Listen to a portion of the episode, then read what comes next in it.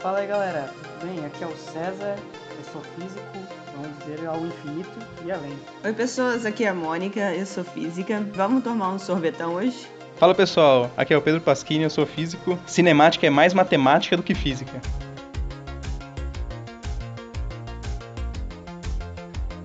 Então hoje a gente vai falar sobre cinemática.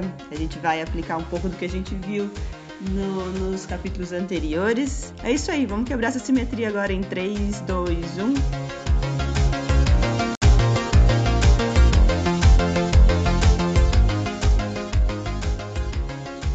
Alguns episódios atrás a gente discutiu sobre as três leis de Newton, né? Que, que define como é que funciona a dinâmica de um sistema, né? Então, dado uma força, a gente consegue tirar a aceleração desse objeto. Mas e aí, o que, que a gente faz com essa aceleração? Como que a gente usa esse conceito aí para resolver o mundo, né? Porque a gente viu lá que essas três leis conseguem resolver o mundo, mas, mas como, né? Se a gente só, só tirou a aceleração, certo? Então aí que entra a cinemática. A cinemática ela vai dizer pra gente assim, dado a, a aceleração, o que, que acontece com aquele corpo, né? E é isso que a gente vai falar hoje. Então, o que, que a cinemática diz é como que varia essa posição desse objeto em função de alguma outra variável, que é o tempo no nosso caso, né? Então, o, que a gente tem, o que a gente percebe é que o universo ele muda, ele vai evoluindo com o tempo. O universo assim, ao nosso redor ele vai mudando com o tempo. Então a gente quer descrever como que as coisas mudam de posição durante o passar do tempo. E quem vai dar, e quem vai descrever como que as coisas mudam de posição com o tempo é a velocidade e a aceleração. E que eu acho importante da gente tentar falar de cinemática tentar conectar, né? Como que a gente falou, como que a gente introduziu, como que a gente começou com as leis de Newton e qual a importância delas né, na descrição de movimentos.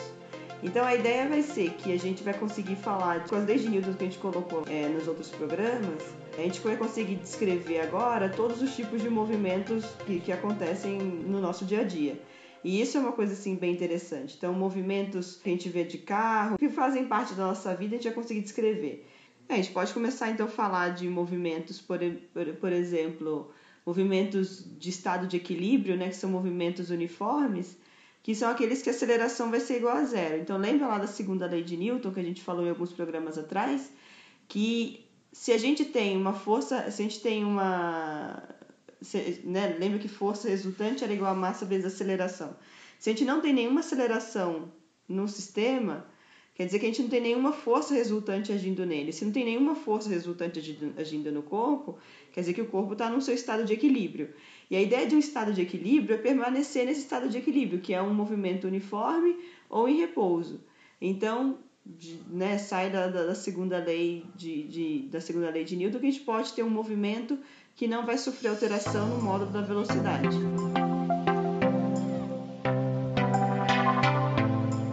A mecânica clássica ela é criada de tal maneira que você precisa saber a posição inicial e a velocidade inicial de um objeto para você conseguir prever o que vai acontecer depois.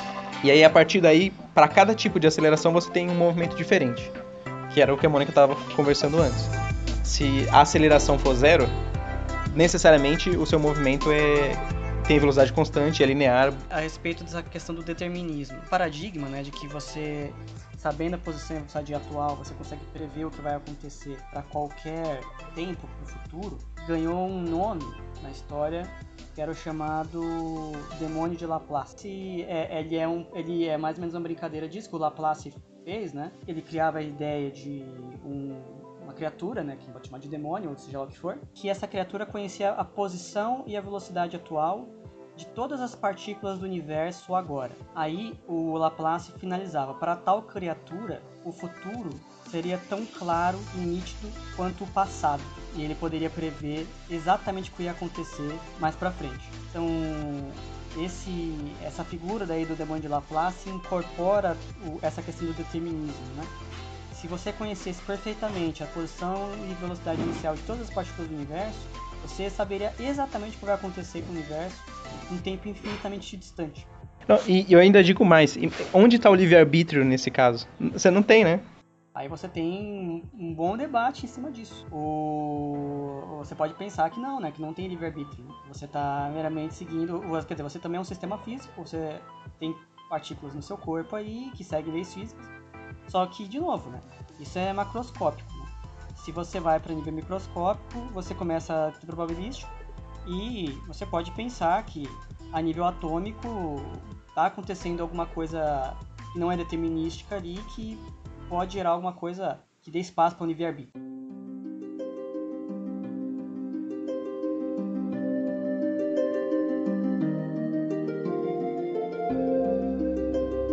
Então a mecânica quântica ela salva o livre-arbítrio, né? É, de certa maneira. De certa maneira ela salva o livre-arbítrio. Então é bem bacana esse, esses debates. Imagine que, que de fato a mecânica clássica tivesse certa e que você consegue prever exatamente como as pessoas vão agir daquele jeito porque as condições iniciais do universo foram daquele jeito. Será, seria eticamente é, correto você punir uma pessoa que cometeu um crime sendo que ela só tá agindo do jeito que o universo foi dado lá no começo. Ela, ela não tem escolha, né? Ela, ela vai agir daquele jeito porque ela, porque ela começou daquele jeito. O universo começou daquele jeito há 13 bilhões de anos atrás. E ela vai agir daquele jeito porque é o jeito que o universo estava. É eticamente correto você punir essa pessoa? É um debate filosófico, né? Mas, mas é fácil, é mais é fácil defender que sim. Porque, porque a sociedade na qual essa pessoa está inserida, ela está querendo se preservar. E se essa pessoa é, ela faz o que faz e não tem condição de não fazer, e o que ela faz é detrimental à sociedade, então a sociedade tem que punir essa pessoa, né? Eventualmente isolá-la completamente. Enfim. Não só isso, a punição então, ela serve a princípio para você prevenir que aconteça de novo, certo? Mas se já está determinado. É uma linha, mas se já está determinado que essa pessoa vai fazer, independente do que aconteça, é, se ela estiver solta, então você não vai deixar ela fazer, você vai prendê-la, né? Ah, na verdade eu tenho uma coisa que é pior ainda, talvez exploda sua mente. Se na verdade está tudo determinístico, nem existe ética, né? Todas as ações estão feitas já. Não tem ação errada ou certa. Todas as ações vão acontecer daquele jeito único, né? Então nem faz sentido a gente falar de ética. Na verdade, a gente falando sobre ética já estaria predito antes, né? Então, nada é antiético, é tudo é, é, é parte do. A pessoa que é antiética foi quem colocou o universo naquela condição. É, mas tem um, tem um negócio interessante aí, que era. Eu vou, vou indo para filosofia, né? Nós estamos saindo da física, né? Mas o, a ética de Kant, vamos pegar Kant e Schopenhauer, só porque o Schopenhauer fala mais ou menos isso, criticando Kant. O, o Kant, quando, é, o Kant quando faz a crítica da razão pura e da razão prática, que é a parte da ética do Kant está na razão prática, é, ele baseia toda a ética dele na, no conceito de liberdade que você é um ser dotado de razão e livre para escolher as suas ações. Né? E a partir disso ele chega no, conceito dele de imperativo categórico, de que se você for um ser racional, exercendo livremente a sua razão, você vai chegar numa determinação da sua razão, que é seguir o imperativo categórico, que grosso modo uma das formulações do imperativo categórico é falar que é levar uma lei geral algo é, e não gerar nenhum tipo de contradição com isso. Então, por exemplo, se eu falo numa sociedade que roubar é permitido, vamos supor que roubar fosse permitido. Né? Então, se eu levo a lei geral, falo assim, todos podem roubar agora, é, perde-se a noção de propriedade quando eu faço isso. E logo a noção de roubo. Então você cria uma espécie de contradição interna quando você cria um, um tipo de coisa como essa, sabe? Quando você pega uma coisa como essa. Então, não roubar é um imperativo categórico. Né? Não matar é outro imperativo categórico. Por aí vai.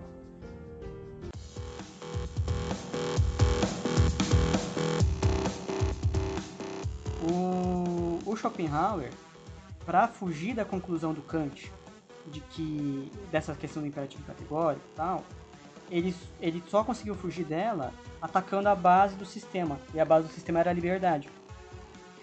Então ele falava assim que na verdade as pessoas não são livres. Na verdade, elas são manifestações de uma coisa que ele chamava vontade.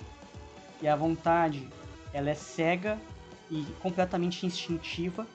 Você acha a força da natureza, sabe? E ela se manifesta em você dessa forma. Então a Mônica é a Mônica porque ela, a vontade se manifestou da Mônica na forma de Mônica. Se manifestou na, na forma de César, na árvore na forma de árvore, etc. E se é assim, você não está livre para fugir disso. Você é assim e acabou. Então, para Schopenhauer era tipo assim, nasceu bandido, morreu bandido. Nasceu bonzinho, morreu bonzinho. Para ele é, é, é, bem essa questão. Você não está livre para escolher nada. Né? E você e ao mesmo tempo para ele existe uma ética. Né? O, o fato de, de você ter manifestado em você, te supõe que você seja um criminoso, ele vai falar, sou sorry. É, mas assim, você não tem nada de.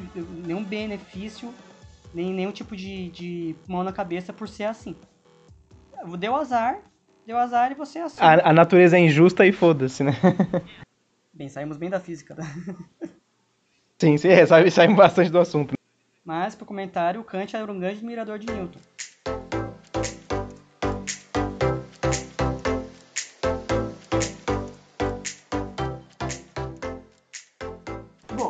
Ajudar a gente, né, como a gente vai descrever movimentos, a gente sempre tenta colocar é, a gente sempre tenta colocar os movimentos no, no, no, numa ordem, né? Então meio que a gente define um certo caminho que esse móvel pode fazer, que a gente vai, que a gente vai chamar de trajetória. Então a gente começa a orientar essa trajetória dando um começo e, um meio, né, e uma ideia de para onde que ela para onde que ela vai. Então a gente normalmente a gente adota as grandezas que vão que vão variar nessa trajetória de acordo com como ela se comporta nessa trajetória. Então, se elas crescem, se elas vão para o mesmo sentido que nossa trajetória, a gente normalmente dá o valor positivo para essa grandeza. Agora, se a grandeza vai para o lado contrário que nossa trajetória que a gente definiu, a gente normalmente dá um sinal negativo. Isso tudo vem, na verdade, de vetores, né? Porque todas as grandezas que a gente, tá, que a gente vai falar são grandezas vetoriais. Então, um vetor é aquele objeto matemático que tem um tamanho, que tem uma direção e tem um sentido. Então, dependendo para onde você aponta esse vetor, ele vai ter um sinal positivo ou negativo de acordo com essa trajetória, né? É, isso, na verdade, é a definição de um sistema de coordenadas, né? Então, para você poder se comunicar com alguém, é, esse objeto saiu de algum lugar e foi para algum lugar, você tem que definir o que, que é o lugar, certo? Isso, define posições e um conjunto de posições vai ser a trajetória. Não, então, vamos fazer, inclusive, fa falar para os nossos ouvintes isso, de tente descrever qualquer posição aí. Por exemplo, você está em algum lugar. Como é que você descreveria onde você está para alguém para te achar? Você vai ter que dar algum sistema de referências para essa pessoa, né? Por exemplo, ah, minha casa, ela é tá à direita de uma casa amarela na rua tal. Ah, ou eu tô na minha, na, no meu sofá que tá dois metros à direita da minha porta, enfim. Você tem que dar alguma referência para ela e uma direção em relação a essa referência. E aí isso você cria naturalmente um sistema de referência.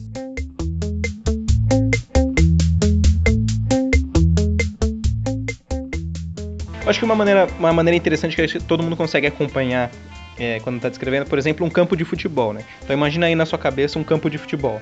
Aí no campo de futebol você tem o círculo central, certo? E tem um ponto lá no círculo central. Então eu vou chamar esse círculo central de origem. A posição naquele. A, a distância. To, todos os pontos no campo de futebol eles vão ter uma distância em relação àquele ponto. Então aquele ponto é o nosso. A nossa origem do nosso sistema de coordenadas, ele é, é, é o ponto referência do nosso sistema de coordenadas. E aí, olhando para frente eu tenho um gol e olhando para trás eu tenho outro gol, certo? Então esse, esse é uma outra, é a direção frente e trás, vamos dizer assim. Tem um banco de jogadores num lado e na, lado direita e tem a arquibancada no lado esquerdo.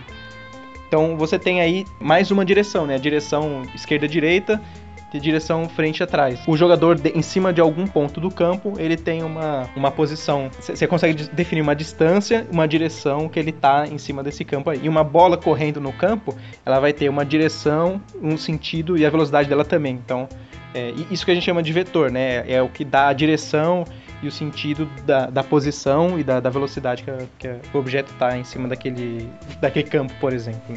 E aí, se alguém quiser fazer, ele pode tentar calcular a posição, por exemplo, do, do pênalti, da, da, da marquinha do pênalti lá, no dado o campo do, do seu time de futebol preferido, por exemplo. Ou qual é a posição que fica o, o, o atacante do seu time Claro que varia, né? Mas vamos dizer assim, quando você começa o jogo, eles mostram lá as posições dos jogadores certinho. Mas que qualquer posição que você quiser, você sempre vai ter que ter um ponto de referência e você vai ter as direções para frente, para trás, para cima e para baixo, para direita e para esquerda, né? E você pode numerar essas posições, né?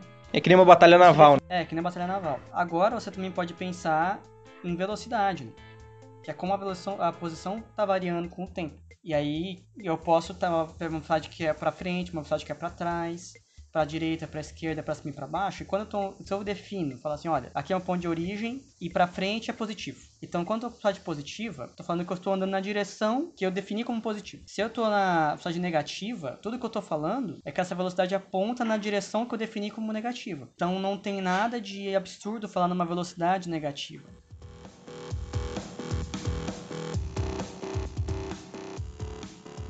O que, que gera um movimento circular, por exemplo? Tipo de aceleração gera um movimento circular?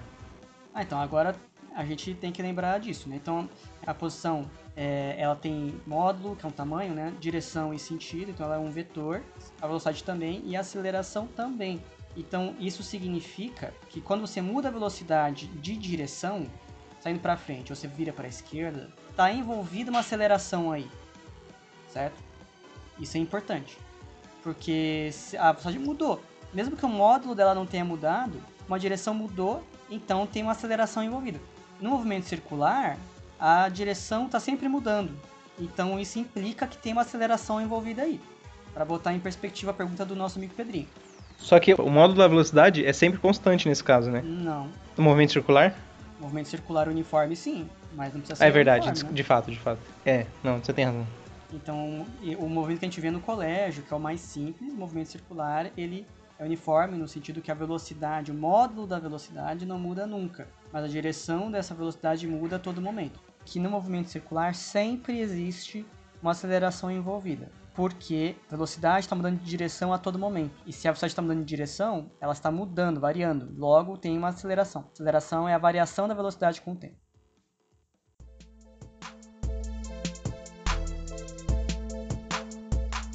No movimento circular, a aceleração está apontando sempre na direção central da trajetória. Não sei se já foram aquele brinquedo de parque de diversão, que é. Acho que ele chama chapéu mexicano. Que é, que é tipo um. Parece um chapéu, e aí tem uma cordinha e você senta numa cadeirinha.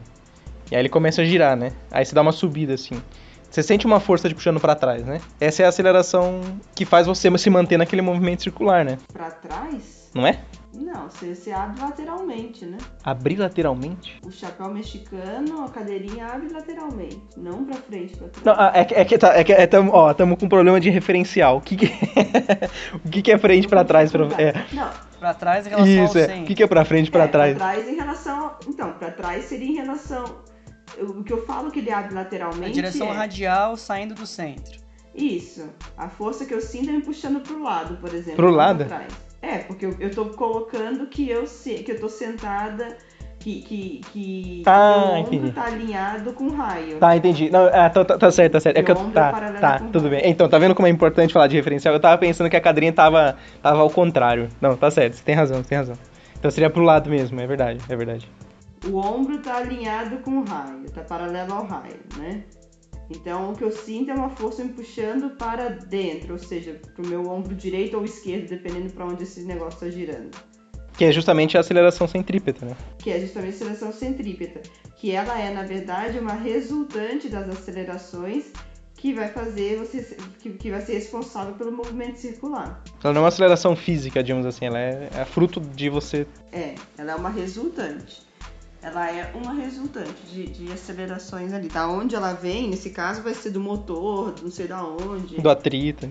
do atrito, de, um, do peso, vai ter o peso envolvido, vai ter a tração envolvida né, no cabo que vai, que, vai, que vai sustentar a cadeirinha. E aí, né, somando todos esses vetores envolvidos, a resultante desses vetores vai apontar para o centro, que é a resultante centrípeta. E é por isso que a cinemática eu acho interessante, porque a gente sabe que, que o movimento é circular. Então, necessariamente tem que ter uma aceleração centrípeta. Não, não importa o quão complexo é o sistema, quantas forças estão agindo lá, tem que ter uma aceleração centrípeta no final. Isso, é- isso, isso eu acho interessante. né? Você vai somar tudo e no final vai sobrar só um Paranauê apontando para o centro.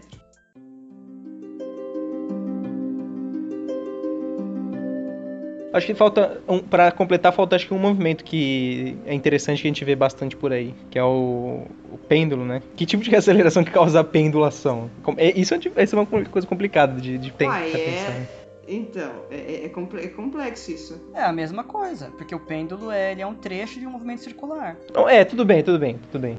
O, o pêndulo ele é um movimento circular, só que ele não tem. Ele, ele- ele não completa o círculo.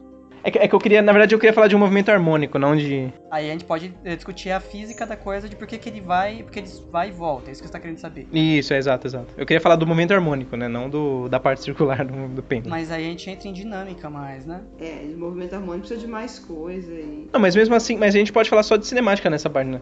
Porque, por exemplo, você precisa de uma força restauradora para acontecer o, o, o, pêndulo, né? O que, que é uma força restauradora? É dizer que, assim, sempre que você tenta fugir de algum lugar, ela te puxa de volta, né? Então, por isso que acontece o pêndulo. O objeto tenta sair e aí a força puxa ele de volta. Só que é uma força tal que quanto mais perto você está do, do, ponto inicial, mais fraca ela é. Então, quando ele tá, ela tá tipo, quando ela chega no ponto que você quer, ela não tá mais te puxando. E aí você começa a passar pro outro lado. E aí você, e aí ela começa a te puxar de novo, e aí você começa a brecar, brecar, brecar. Aí você chega num ponto que você tá parado, só que ela tá te puxando que você tá longe dela ainda. E aí você começa a ir de volta. Então é um, uma força que, que aumenta e diminui dependendo da posição que você tá, né?